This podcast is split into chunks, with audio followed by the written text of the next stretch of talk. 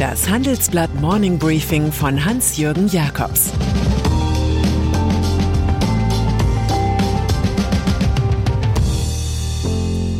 Guten Morgen allerseits. Heute ist Montag, der 9. Mai 2022. Und das sind unsere Themen. Kickstart. Daniel Günther wie früher die CSU. Raketenstart. Russlands Pläne in der Moldau. Fehlstart. Ist der neue CSU-General ein Fälscher? Nach einer kurzen Unterbrechung geht es gleich weiter. Bleiben Sie dran. Die Welt steht vor gewaltigen Herausforderungen. Zum einen die Energiewende voranzutreiben und gleichzeitig den Klimawandel einzudämmen. Und auch der Energieträger Wasserstoff gewinnt weltweit immer mehr an Bedeutung. Doch wie geht es weiter? Erfahren Sie mehr auf dem Handelsblatt Wasserstoffgipfel 2024 am 12. und 13. Juni in Essen. Infos unter handelsblatt-wasserstoffgipfel.de. Mit dem Vorteilscode Wasserstoff 2024 erhalten Sie einen Rabatt von 15% auf die Tickets. Schleswig-Holstein. Landtagswahlen sind Persönlichkeitswahlen. Nachdem die SPD deswegen zuletzt zweimal triumphierte in Mecklenburg-Vorpommern und im Saarland, sind jetzt die Christdemokraten dran. Im Bundesland zwischen den Meeren holte Ministerpräsident Daniel Günther mit 43,5 Prozent ein Plus von 11,5 Punkten einen rundum überzeugenden Wahlsieg, der auch die Intrigenkünstler seiner Partei verstummen lässt. CDU-Chef Friedrich Merz hat mit dem Erfolg wenig zu tun. Es siegte ganz allein ein Kandidat, der die schwierige Jamaika-Koalition souverän gesteuert hatte und als Merkelianer nie populistischen Stimmungsschwankungen unterlag. In der CSU reden sie vom Genossen Günther, ohne auch nur annähernd auf dessen Zustimmungsniveau zu liegen. Daniel Günther hat für die Koalitionsfrage die Qual der Wahl. Am wahrscheinlichsten ist ein Pakt mit dem zweiten Wahlsieger, den Grünen. Mit 18 Prozent hängten sie die SPD ab, die nur 15,9 Prozent schaffte und um mehr als elf Punkte abstürzte.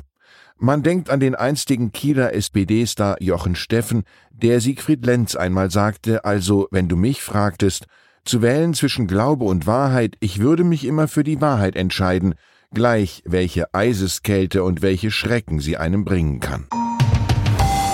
Bundeskanzler Die Wahrheit des Kieler Desasters mag sich eiseskalt anfühlen für Olaf Scholz, den Bundeskanzler, dem seine Partei so wenig Herzenswärme spendet wie er der SPD. Offenbar hatte sein Bundespresseamt die Idee, seine gestrige TV-Ansprache zum 8. Mai 1945, dem Ende des Zweiten Weltkrieges, schon um 18 Uhr von ARD und ZDF senden zu lassen. Es wäre ein Akt des Agenda-Breaking gewesen angesichts der Anti-SPD-Prognosen zur Wahl, die zu diesem Zeitpunkt zu erwarten waren.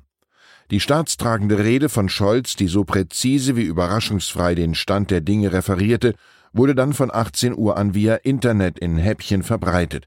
In voller Länge lief sie um 18.45 Uhr auf RTL, um 19.30 Uhr im ZDF und um 20.20 Uhr in der ARD.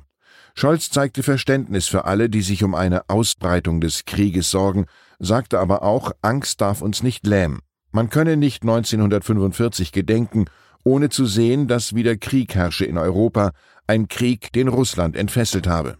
Dass Präsident Wladimir Putin seinen barbarischen Angriffskrieg mit dem Kampf gegen den Nationalsozialismus gleichsetze, sei geschichtsverfälschend und infam, so Scholz. Russland. Der russische Kriegstreiber Putin wird heute auf dem Roten Platz in Moskau bei einer großen Militärparade zum Sieg über Deutschland vor 77 Jahren all jene Waffen präsentieren, mit denen die Ukraine bezwungen werden soll. Es sei die gemeinschaftliche Pflicht, die Wiedergeburt des Narzissmus zu verhindern, schrieb Putin den Regierungen von Armenien, Aserbaidschan, Belarus und anderen Ex-Sowjetrepubliken. Er sagte weiter, wie 1945 wird der Sieg unser sein. Angesichts des andauernden heftigen Krieges kann bei der Moskauer Waffenshow kaum von einer Siegesparade die Rede sein. Schon meldet der ukrainische Generalstab, die in Transnistrien stationierten russischen Truppen würden sich auf Gefechte vorbereiten und womöglich die kleine Republik Moldau annektieren. Der neostalinistische Imperialismus scheint noch kein Ende zu finden. NRW vom Erfolg in Kiel will auch NRW-Ministerpräsident Hendrik Wüst profitieren, der am kommenden Sonntag im bevölkerungsreichsten Bundesland mit seiner CDU zur Wahl steht. Der Erfolg von Daniel Günther zeige, die CDU hat wieder in die Spur gefunden und verspürt nun sogar wieder Rückenwind. Das sagt Wüst im Handelsblatt-Interview. Bei einer Gasmangellage will er der örtlichen Industrie helfen, mit einem schnelleren Ausbau der erneuerbaren Energien, einem späteren Abschalten von Braunkohlekraftwerken und einer neuen Partnerschaft mit Flandern, um via Antwerpen und Seebrügge mehr Gas aus Übersee zu importieren.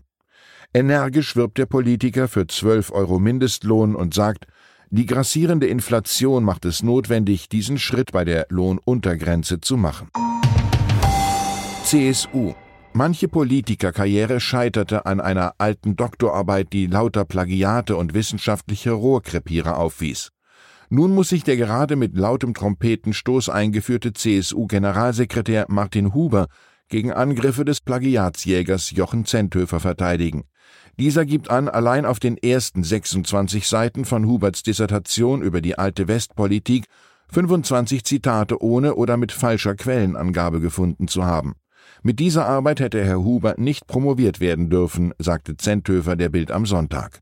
Martin Hagen, bayerischer FDP-Landtagsfraktionschef, forderte den CSU-General auf, den Doktortitel erstmal nicht zu führen. Auch der fortgesetzt von Skandalen begleitete Axel Springer-Chef Matthias Döpfner, ein Musikwissenschaftler, steht unter Plagiatsverdacht. Experte Stefan Weber spricht von Strukturplagiat und listet 28 verdächtige Passagen in der Döpfner-Dissertation auf. Die Frankfurter Goethe-Universität prüft den Sachverhalt. DIW. Und dann ist da noch das Deutsche Institut für Wirtschaftsforschung DIW in Berlin, das offenbar von Machtkämpfen geplagt wird, wie einst Familie Ewing von Fiesling Jr. in der Serie Dallas. Vorstandsmitglied Stefan Liebig warf im April frustriert hin und rechnete in einem Brief, der unserer Redaktion vorliegt, ab. Das Arbeitsklima sei durch fehlendes Vertrauen, beständige Auseinandersetzungen, Eingriffe in die wissenschaftliche Arbeit sowie letztlich auch ein Klima der Einschüchterung geprägt, hieß es da. Liebig fühlte sich insbesondere bei dem von ihm geleiteten sozioökonomischen Panel ausgebremst. Über die Vorwürfe dürfte heute auf der DIW Kuratoriumssitzung länger geredet werden. Sie gelten im Übrigen in voller Breitseite dem DIW-Präsidenten Marcel Fratscher, dessen Vertrag erst jüngst bis 2028 verlängert wurde. Der Institutsleiter sagt, es gehe ihm nicht um Macht, sondern darum, teure Fehlentwicklungen zu verhindern. Allerdings war die DEW-Konjunkturabteilung nach Personalabgängen wohl so verwaist, dass die Winterprognose ausfallen musste.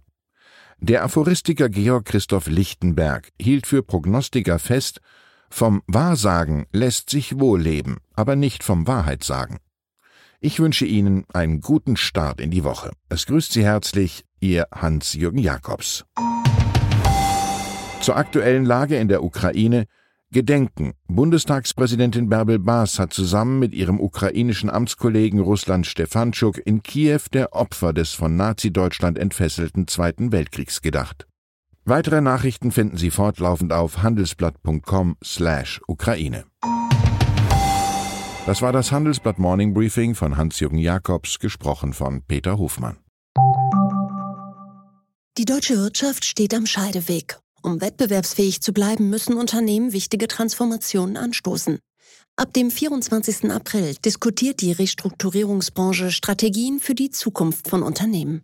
Mit dabei sind unter anderem Dr. Thomas de Maizière, Evelyn Freitag und Professor Dr. Ulrike Malmendier. Mit dem Vorteilscode Restrukturierung24 erhalten Sie 15% Rabatt. Alle Informationen finden Sie auf handelsblatt-restrukturierung.de.